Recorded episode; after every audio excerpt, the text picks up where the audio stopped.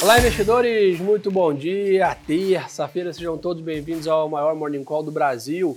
Eu sou Gerson Zalorenz e estou começando o dia aqui no estúdio do BTG Pactual. Nosso grande economista Álvaro Frasson. Fala, Gerson. Fala, turma. Bom dia. Vamos lá, pessoal. Começar aqui da parte internacional. O último pregão do mês lá fora começa bem de lado, tá? A gente olha para o S&P, para o Eurostox, para o FTSE em Londres, né? o Nikkei no Japão, o Xangai, todos os mercados na Ásia, Europa né, e Américas aí praticamente de lado nesse último pregão. As discussões ainda seguem as mesmas sobre a mesa, principalmente na parte internacional, né, que é a relação ao rumo da inflação e da política monetária. É, acho que temos uma agenda mais intensa hoje. Né? Tem PMI né, de Chicago aí às 11h45, índice de confiança do consumidor ao meio-dia. Então, basicamente, estava o mercado digerindo alguns dados, teve PPI na França aí, né, hoje também pela manhã. O mercado ainda né, se ajustando pós-janeiro, até para a gente fazer uma retrospectiva, né? É. Janeiro foi bem, desculpa, fevereiro foi bem diferente de janeiro, o mercado meio que convergiu para o que já era o pau aí né, de vocês, em relação a juros e cortes de juros lá fora. Então agora meio que fica aquela, aquela compasso de espera ali para março, né?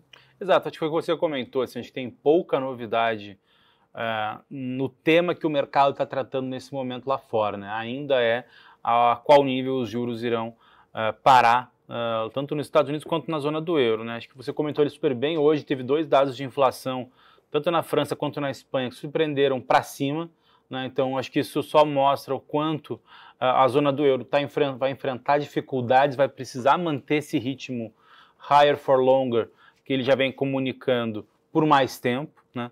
Tanto é que se a gente voltar ali umas, umas quatro, seis semanas, as implícitas do, do, dos juros da zona do euro para o final do ano estava em torno de 3, 3,5%.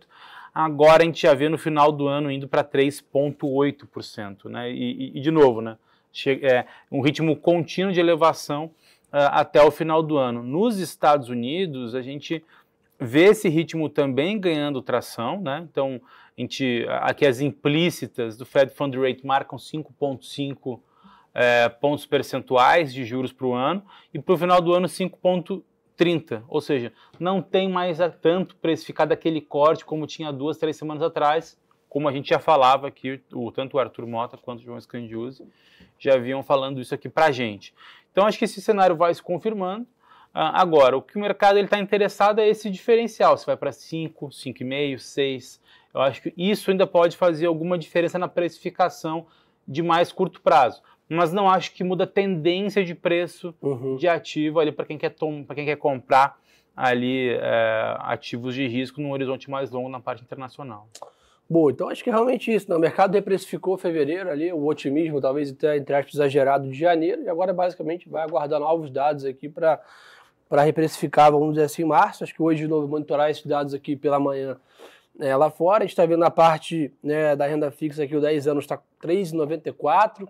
Né, lembrar que 10 anos estava 3,20 ali em janeiro. Né? Então, essa, esses 70 bips praticamente na curva lá fora do 10 anos foi o que realmente trouxe né, a performance do S&P, do Nasdaq, que até obviamente também pressionou o Ibovespa aqui no mês de fevereiro que segue para encerrar aí com um mês bem negativo. A bolsa até ontem aí está com 6,81 de queda no mês, né?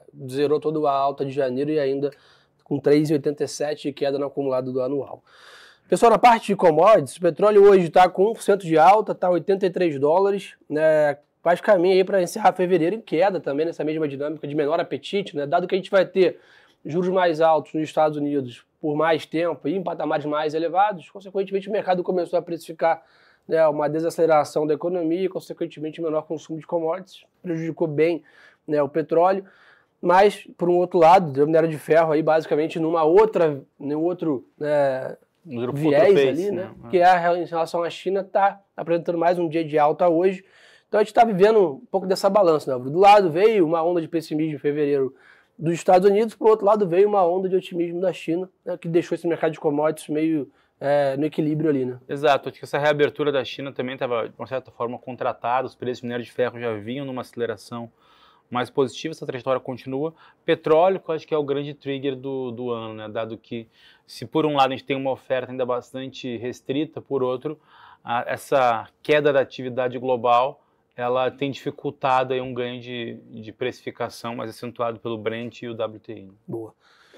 É, a gente olha para os criptoativos hoje, tá? o Bitcoin também caminha de lado aí, acompanhando a parte de ações, está 23.300 dólares aqui, tem o mês de fevereiro mais morno, né, depois de uma grande euforia em janeiro também. Então, pessoal, esse é um pouco do resumo da ópera aqui do mercado global. Quero até aproveitar a obra aqui para explorar bem o mercado local, que é bem a, a praia dele. Então, lá fora, ficar de olho nesses indicadores agora pela manhã e, sem dúvida, né, as discussões aí sobre a política monetária né, e realocação de portfólio nos Estados Unidos. No Brasil, Álvaro, aqui, sem dúvida, né, uma agenda bem agitada dos dois lados. É. Né, a parte micro ali, temporal de balanço, daqui a pouquinho a gente comenta bem agitada. E por um outro lado, o noticiário ali no Flow, na parte de Brasília, cada vez mais aquecido. E ontem foi um dia bem agitado ali em relação à questão da remuneração dos combustíveis. Né? Perfeito. A gente teve ali a reunião com o presidente Lula, o ministro Fernando Haddad e o presidente da Petrobras, Jean Paul Prats, e ali a intenção foi tentar achar uma solução de meio de caminho. Né? Uh, a MP que editou a continuidade da desoneração dos impostos sobre combustíveis até é, fevereiro vence hoje, né? então é, tem que se encontrar ali alguma alternativa. O que parece estar tá ficando cada vez mais claro é que essa remuneração ela vai voltar, mais para gasolina e um pouco menos para combustíveis não fósseis, né, ou biocombustíveis, como é o caso do etanol. Uh, mas essa, essa mudança de alíquota, segundo interlocutores do governo, é, vai manter a arrecadação de 28 bilhões, que é o que estava apresentado no plano fiscal do ministro Fernando Haddad no início do ano. Então dá para dizer que há uma vitória é, do ministro Fernando Haddad, né? vale lembrar que sempre tem ali, digamos assim, opiniões divergentes dentro do próprio governo em relação a essa política. É, no entanto, eu acho que a notícia negativa aqui fica por conta é, dos acionistas da Petrobras, que de uma certa forma podem arcar com essa conta, uma vez que a ideia é voltar a fazer essa reoneração dos impostos, mas com o menor impacto possível para o consumidor, ou seja, a Petrobras pode fazer um, talvez um reajuste menor ou absorver parte dessa reoneração para não repassar integralmente ao consumidor. Né? Então, acho que por um lado fiscal positivo, mas pelo lado micro aí da, do fluxo de caixa da companhia pode ser um dia negativo. Bom, e nesse tema, tá, pessoal? O presidente Lula volta a se reunir hoje às nove e meia da manhã com esse mesmo fórum que o Álvaro comentou. Então podem ter aí, provavelmente devem ter bem mais informações sobre essa questão ao longo da manhã, dado como o Álvaro comentou, amanhã, na teoria, os impostos voltam a ser cobrados. Né? Então, hoje precisa ter uma solução sobre isso. E a ideia é que provavelmente deve acontecer agora pela manhã, durante essa reunião que acontece entre esses líderes é, lá em Brasília. Além disso, temos aí, é, daqui a 20 minutos, o IBGE divulga é, dados da taxa de desemprego aqui no Brasil, né, expectativa aí de 8%, é, a previsão aqui do BTG. Então também é um assunto que vem sendo debatido bastante. Né? A gente tem visto uma sequência de dados de atividade um pouco mais contidos, vamos dizer assim, dado, obviamente, esse nível mais restritivo de, de política monetária. Né? Exato. Sim, é, é, até uma coisa que tem chamado bastante atenção dos analistas ali de atividade, né? porque se por um lado tem alguns dados que mostram ainda um dado bastante forte, por exemplo, o dado de, de serviços de dezembro, que surpreendeu bastante o mercado para cima, por outro, os dados de, de, de emprego, no, foi o caso do uhum. CAGED, é, do Ministério do Trabalho, em dezembro também foi, foi muito pior, então essas coisas não conversaram. Vamos ver o que, que hoje os dados do IBGE vão trazer para a gente. Acho que é importante que olhar além da, da própria taxa final de desemprego, desocupação, é a taxa de participação, porque isso vem caindo ao longo do tempo, das últimas semanas, reflexo talvez de um Auxílio Brasil mais robusto, reflexo de uma zeragem das filas de aposentadorias, tudo isso pode estar, tá, digamos assim, bagunçando essa base da mão de obra, força de trabalho aqui no Brasil e bagunçando essa taxa aí uh, de desemprego. Mas a gente vai trazer essa análise ao longo do dia. Vale lembrar também que hoje, Gerson, a gente tem aí dados também do resultado primário do setor público, né? 9,5. Exatamente. Vai lembrar que ontem foi divulgado o, do, o resultado primário do governo central, veio, veio 78 bilhões de superávit em janeiro, um dado positivo, mas abaixo da expectativa do mercado, que era 84, 85 bilhões. Uh, hoje, gente, então, o, o, o, setor público ele pega o governo central e inclui estados e municípios empresas estatais na conta para mostrar o dado agregado, é esse geralmente que o, que o mercado olha para tentar ver qual é o primário ali que a gente está uh, buscando ao longo do tempo. O, uh, a expectativa média aqui da, do mercado é um superávit de 90 bilhões para janeiro. Isso é super importante para a gente ver essa trajetória, esse cumprimento de superávit que o governo está estimando fazer. Vamos ver se ele vai conseguir. Boa. É, além disso, Álvaro, acho que a gente está é, entrando em março, né? Acho que ali no, no próprio seu conference ali, o, Haddad até comentou, eventualmente, do, do arcabouço fiscal poderia, talvez ser apresentado em março. Mas lendo headline ali, tem maioria já vai para abril, a turma fala que maio seria uma data mais, mais factível, vamos dizer assim. E a gente ali na bolsa, né, que está no dia a dia ali, percebe que realmente está dependendo disso, né, para a gente talvez ter uma melhor clareza ali da curva de juros e poder imaginar uma recuperação da bolsa, né? Como é que está a sua visão sobre essa novo arcabouço fiscal em relação a timing aí, né? Então, acho que assim, como você bem comentou, né, o ministro trouxe ali um deadline para final de março. Então, a gente tem 30 dias para esse arcabouço ser apresentado.